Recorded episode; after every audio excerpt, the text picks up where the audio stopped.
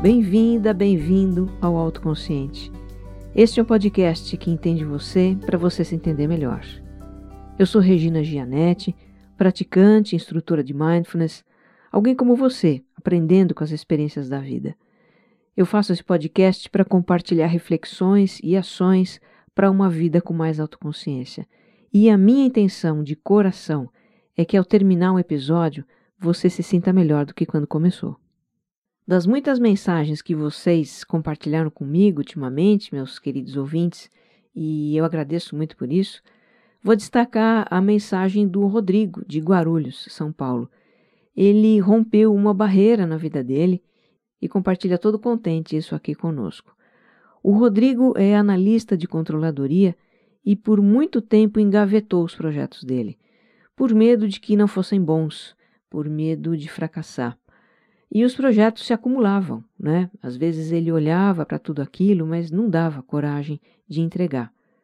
Um dia o Rodrigo topou com o autoconsciente e começou a escutar assim, meio sem compromisso, meio quase não acreditando que talvez aquilo pudesse ajudar. Mas ele foi escutando, foi se identificando, foi entendendo muita coisa do que se passava com ele e se sentindo melhor com isso. No dia em que o Rodrigo me escreveu, ele tinha, enfim, entregado seus projetos. E o resultado foi que todo mundo adorou.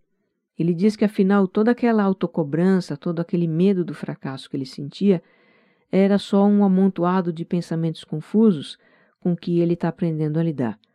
Olha, Rodrigo, eu estou muito feliz por você. Meus parabéns pelos seus projetos e sucesso. E tem dica de ouvinte também, que é da Renata, de João Pessoa.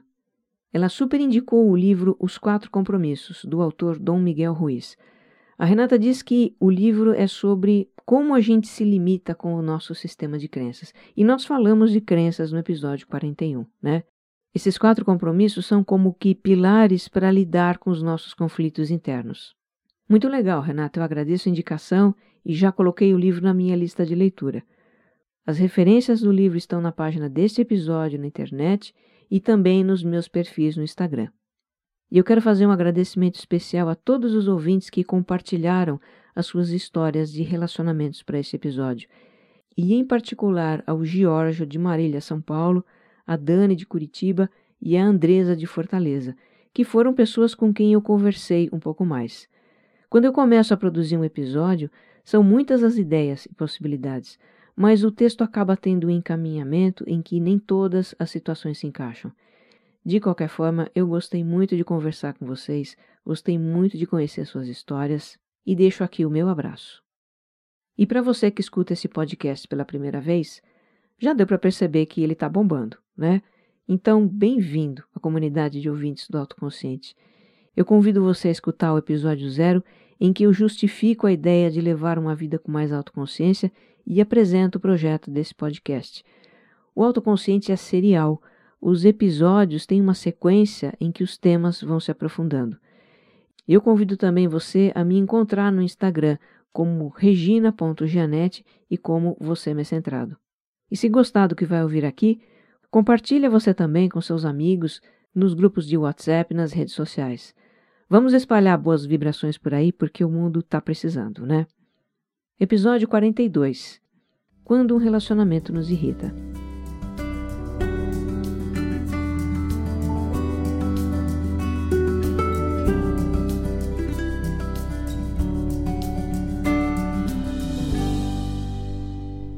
Eu tenho uma pergunta para você que ouviu o episódio anterior, aquele sobre situações indesejáveis que se repetem na nossa vida. Você reparou quanto essas situações envolvem o relacionamento com alguém? Apareceu muito isso naquele episódio. E não é para menos, né? Os relacionamentos estão na essência de áreas importantes da vida afetiva, familiar, de trabalho, social. Então, eles vão estar na essência das nossas dificuldades nessas áreas também. E eu tenho outra pergunta. Você ficou surpreso que nós influenciamos as situações que se repetem na nossa vida? Porque se ficou, então se prepara para mais surpresas nesse episódio. Nós também influenciamos a dinâmica dos relacionamentos que nos irritam. É. Tem pessoas com quem o relacionamento é complicado? Com certeza. Tem pessoas que impõem seu modo de pensar, que não são sinceras, que querem controlar tudo, que falam de modo agressivo, que reclamam muito, que fazem muitas críticas, que não dialogam, tem de tudo. Agora, o quanto o relacionamento com essas pessoas vai nos irritar, o quanto vai nos fazer sentir raiva, indignados, impacientes e estressados, isso depende muito de nós. Depende de expectativas e julgamentos que temos com relação a elas, e também da forma como lidamos com elas. Uma metáfora que eu acho perfeita para os relacionamentos interpessoais é a do jogo de ping-pong. Um jogador bate na bolinha com força, aí o outro rebate com força também, e o outro bate com mais força ainda, e assim vai. Fica um jogo tenso. Chega um momento em que não importa quem começou a jogar daquele jeito, porque os dois jogadores estão envolvidos naquilo, estão reagindo um ao outro. E assim acontece também com os nossos relacionamentos. Talvez você preferisse me ouvir dizer que a culpa é do outro. O outro é que está forçando esse jogo. Ele é que tem que parar com isso. Mas se você ficar esperando que o outro pare, sabe quando você vai deixar de se irritar com o relacionamento? Eu também não sei. Porque se depender do outro, você está na roça. Você não pode contar com a iniciativa dele para algo nessa relação mudar. Olha, eu sei o quanto esse jogo pode ser desgastante, pode ser perturbador. Relacionamento é algo extremamente desafiador. Eu acho até que é o mais desafiador da vida. Os relacionamentos acionam muitas emoções em nós. E nós vamos começar a explorar aqui por quê. Por que eles mexem tanto com a gente?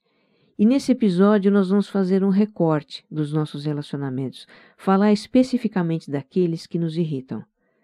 A minha intenção é apresentar uma perspectiva do relacionamento que talvez seja nova para você, para provocar uma reflexão e quem sabe você acha razoável a ideia de que nós temos muito a ganhar com os relacionamentos que nos irritam. Como dizia Carl Jung, tudo que nos irrita nos outros pode nos levar a uma compreensão de nós mesmos. Por isso eu te peço, escuta de coração aberto.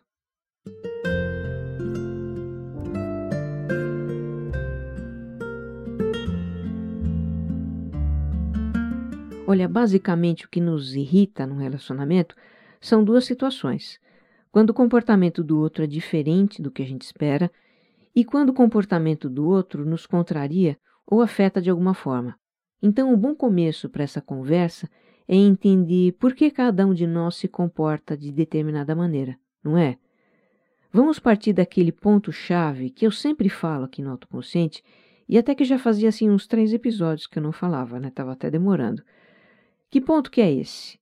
são aquelas duas motivações instintivas do nosso comportamento: evitar o sofrimento e ir em busca do que nos traz benefício. Se por uma questão de sobrevivência nós somos levados a evitar o sofrimento e ir em busca do que traz benefício, então nós vamos ter necessidades que garantam o nosso bem-estar físico e psicológico. Ao nascer, a gente tem basicamente as necessidades vitais, como respirar, ser alimentados, proteção, aconchego, conforto, sono, e temos um recurso que já vem de fábrica, né, para garantir a satisfação dessas necessidades, que é o choro. Quando bate uma necessidade vital, o nosso cérebro dispara uma reação de choro. Então a gente chora porque está com fome, chora de dor de barriga, chora porque se assusta com barulho alto ou porque tiram a nossa roupa e dá frio. A gente chora para tudo, porque é a única forma de expressar que algo não está bem e que tem alguma necessidade nossa que precisa ser atendida. Aí, conforme a gente se desenvolve, vão surgindo novas necessidades: atenção, carinho, autonomia, autoexpressão, segurança emocional, conexão com as outras pessoas, por exemplo, e a gente também começa a desenvolver outras formas de obter a satisfação das nossas necessidades e vontades também. Vamos imaginar a seguinte cena: tem uma criança brincando na sala de casa, uma criança pequena, e um dos pais está sentado no sofá trabalhando no computador. Aí a criança se entedia com os brinquedos dela e chega perto do adulto. Ela quer a atenção dele. E ela chama pelo adulto.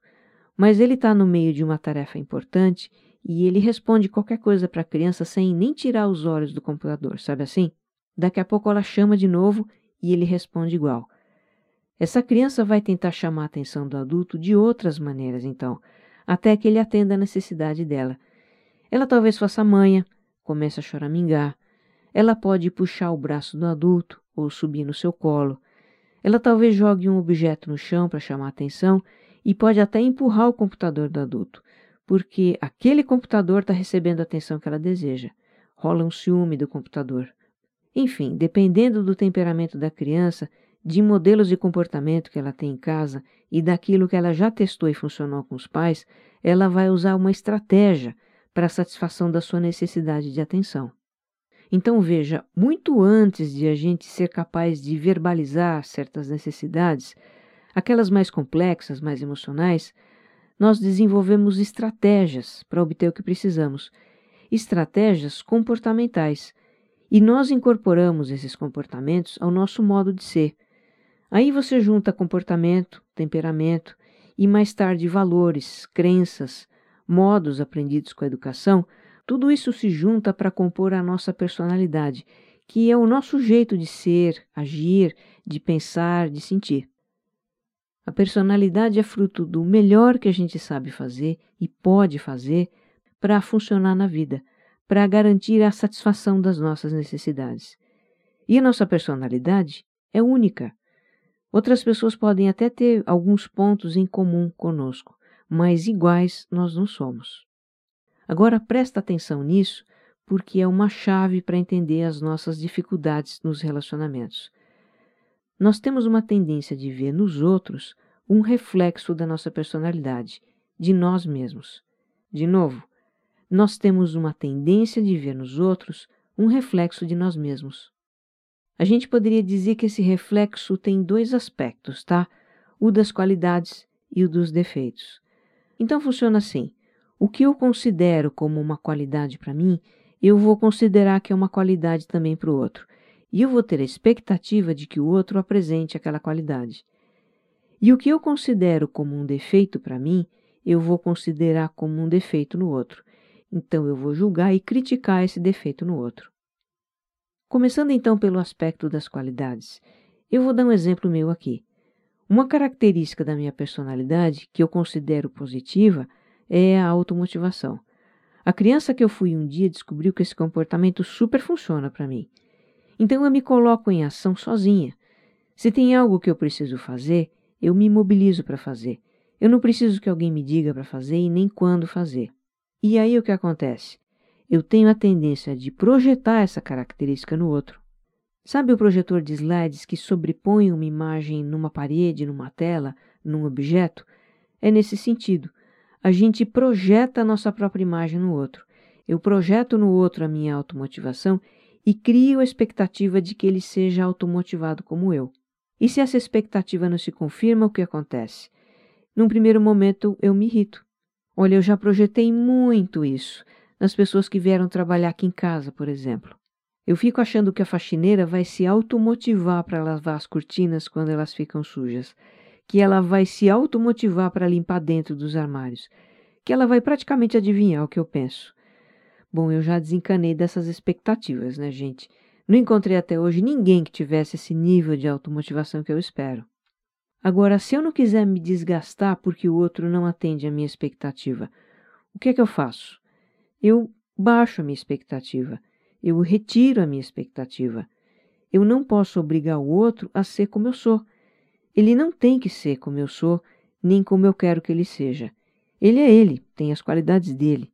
É inútil me desgastar por algo que o outro não é. Essa é uma das verdades inconvenientes sobre a vida. Os outros não têm que atender às nossas expectativas, assim como nós também não temos que atender às expectativas dos outros, diga-se de passagem. Cada um é responsável pelas expectativas que cria e precisa aprender a lidar com isso. Tem pessoas que questionam esse raciocínio. Mas fazer isso não é se anular? Não é perder para o outro? Olha, eu não vejo dessa forma, tá? Quando eu não projeto expectativas de como o outro deve ser, eu deixo o outro livre e eu também fico livre.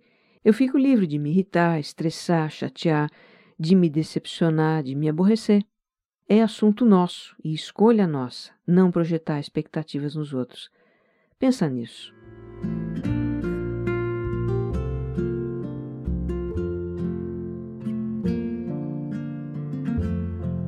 Agora, sobre o outro aspecto que a gente tende a projetar nos outros, o dos defeitos. Só para lembrar, o que eu considero que é um defeito para mim, o que eu rejeito em mim, eu vou rejeitar também no outro e me irritar com o outro. Algo que me deixa muito indignada é quando meu marido solta pum quando a gente está no sofá vendo televisão. Eu fico uma arara. Como é possível que ele faça isso tão publicamente, tão despudoradamente, tão descaradamente? Ele nem disfarça. Ele só diz: Eu estou na minha casa. E ainda tira uma onda comigo. Ah, você está rindo, é. É sério, viu? Isso me irrita porque eu rejeito a ideia de fazer isso publicamente. Na minha autoimagem de mulher educada e fina, isso não entra. Reparou que eu nem nomeio o ato diretamente. Eu estou falando fazer isso em lugar de soltar pum. É o máximo que eu me permito dizer. Outro verbo comumente usado que descreve esse ato, você não vai ouvir sair dessa boca. Bom, tá vendo como eu tenho julgamento com isso, né? Eu reconheço, eu tenho sim, o que não quer dizer que eu também não faça, claro, mas não publicamente dessa forma. Eu não sou diferente de ninguém, na verdade. E a questão é que se eu rejeito isso em mim, eu vou rejeitar isso no outro também.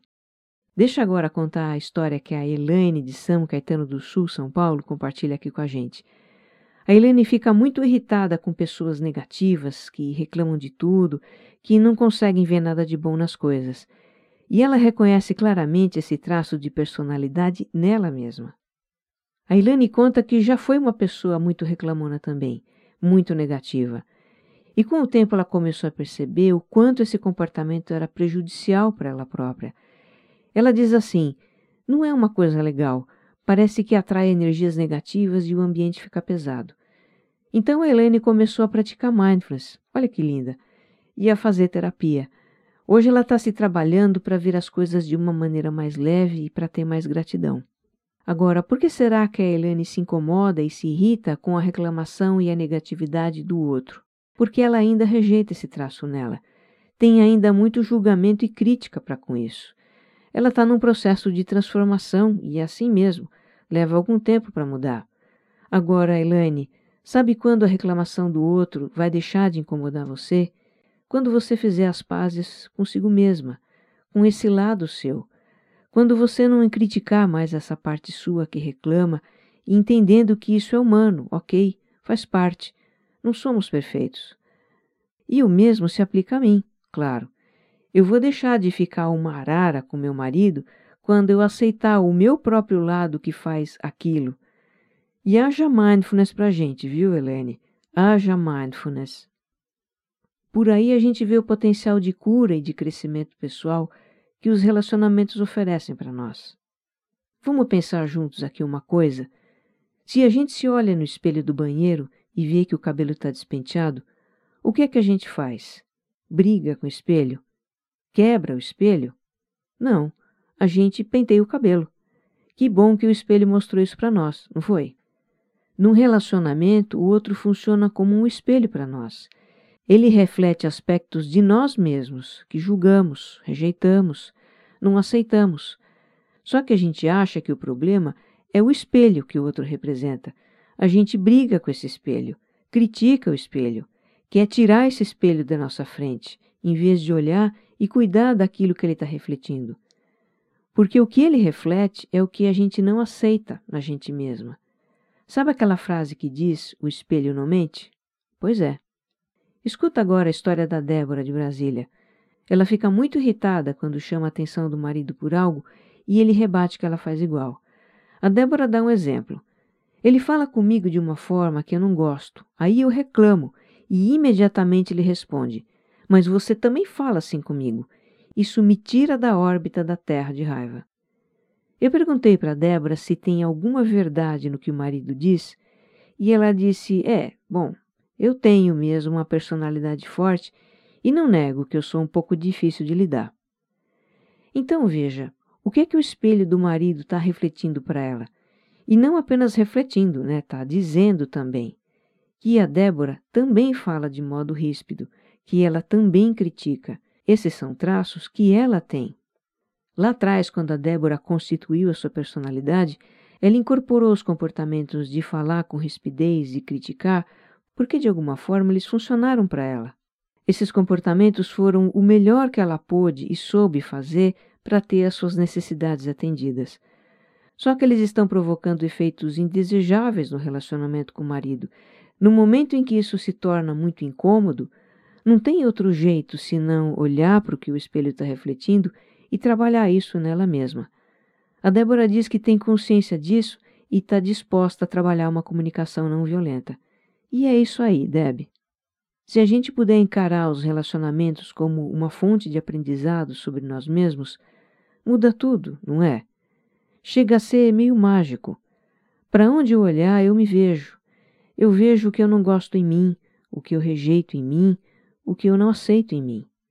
Ok, isso não é gostosinho e é bem cansativo também, mas é o que nos dá a oportunidade de nos trabalhar para viver mais em paz, não só com o outro, mas com a gente mesma nos julgando menos, nos criticando menos, nos culpando e envergonhando menos da nossa humanidade imperfeita. Como eu posso ficar livre do incômodo que o outro aciona em mim? Reconhecendo que me incomoda como um aspecto de mim mesma, aceitando esse aspecto em mim, fazendo as pazes com ele. Fazer as pazes é como dizer: ok, eu reconheço que esse aspecto também tem em mim e eu aceito isso em mim. Eu sou um ser humano em busca de felicidade e posso me amar como eu sou. Os nossos relacionamentos mais desafiadores, então, são escolas de autoaceitação. Como ter mais paz e harmonia nos nossos relacionamentos, que na verdade é o que a gente deseja? Tendo mais aceitação, aceitação da humanidade do outro e nossa também, dizendo eu amo isso para tudo que a gente deseja aceitar. Lembra? Episódio 39.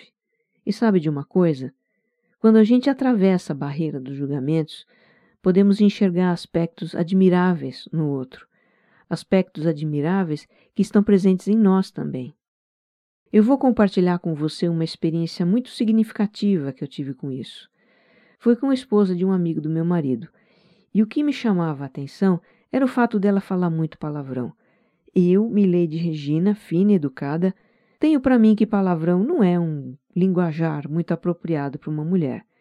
E essa pessoa emenda um no outro. Enfim, eu tinha julgamentos com a forma dela se expressar e não via assim uma afinidade com ela. Mas como a gente estava sempre em grupo, eu ficava na minha e tudo bem. Até que um belo dia eu recebi esse casal em casa pela primeira vez. O meu marido saiu com um amigo para comprar umas coisas para o almoço e eu me vi sozinha com ela. Aí eu pensei, cara, e agora? Que assunto que eu vou conversar? Aí eu tive uma ideia. Ah, vamos na quitanda? E ela aceitou. Chegando na quitanda, começou a rolar um papo sobre verduras e receitas e como é que cada uma cuida da sua casa. E aí a conversa entre a gente engrenou, deu liga. Eu encontrei uma afinidade com ela e segui por aí. Olha, para encurtar a história, nós tivemos um dia agradabilíssimo. O casal ficou até quase de noite em casa, a gente conversou muito, se divertiu muito. E assim eu pude conhecer uma pessoa que hoje, eu reconheço isso, é adorável, tem um coração enorme, tem muita beleza interior. Antes daquele dia, os meus julgamentos eram como uma barreira que me impedia de fazer uma conexão com ela. Foi só quando eu me permiti tirar o foco do que eu julgava e buscar algo em comum que eu verdadeiramente conheci o ser humano extraordinário que ela é.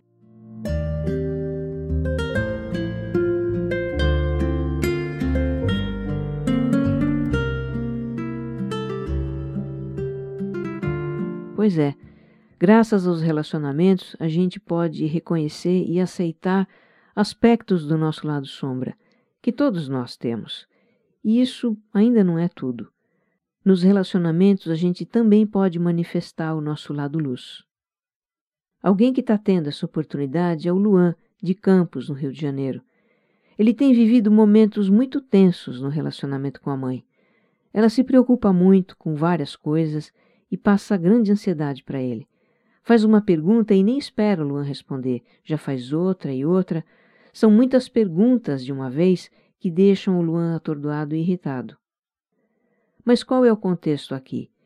Em 2015, o pai do Luan faleceu, e agora são apenas ele e a mãe em casa. Dá para entender por que ela está assim. Viúva, mãe de um único filho, ela pode estar muito insegura quanto ao futuro. O Luan tem 24 anos. E em algum momento ele vai sair de casa, vai tocar sua própria vida. E a mãe dele? Como é que vai ficar?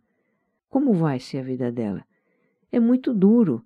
Qualquer pessoa se sentiria perdida e ansiosa nessa situação. A mãe do Luan precisa reorganizar a própria vida e no momento ela não está sabendo fazer isso. O comportamento ansioso dela, o excesso de preocupações, as perguntas em série, são uma forma dela pedir ajuda. Até quando uma pessoa é agressiva, o que está na origem disso é um pedido de ajuda. É uma necessidade que a pessoa tem e não sabe verbalizar. Como a criança que a gente foi um dia, que não aprendeu a verbalizar suas necessidades, mas chama atenção para elas de alguma forma. O Luan tem consciência de que a mãe precisa de ajuda. Ele tentou conversar com ela sobre isso algumas vezes, mas não rolou. A situação é difícil para ele também. Existe muita carga emocional envolvida no relacionamento entre os dois. Do lado dele, está fazendo o que pode para lidar com esses momentos. E dia após dia, ele continua tentando convencer a mãe a buscar uma ajuda apropriada para lidar com essa fase difícil e se fortalecer. Vai ficar tudo bem, Luan. Então, o que os relacionamentos mais desafiadores nos convidam a ter? Compaixão. Olha, quando estamos sozinhos, não é difícil nos sentirmos pacíficos, harmoniosos e espiritualmente inspirados. Um texto, um filme, uma música, o contato com a natureza, a oração, a meditação, tudo isso pode nos fazer sentir assim. Mas é só no relacionamento com outro ser que a gente pode colocar em prática o que tem de mais elevado. Que você esteja bem. Um abraço.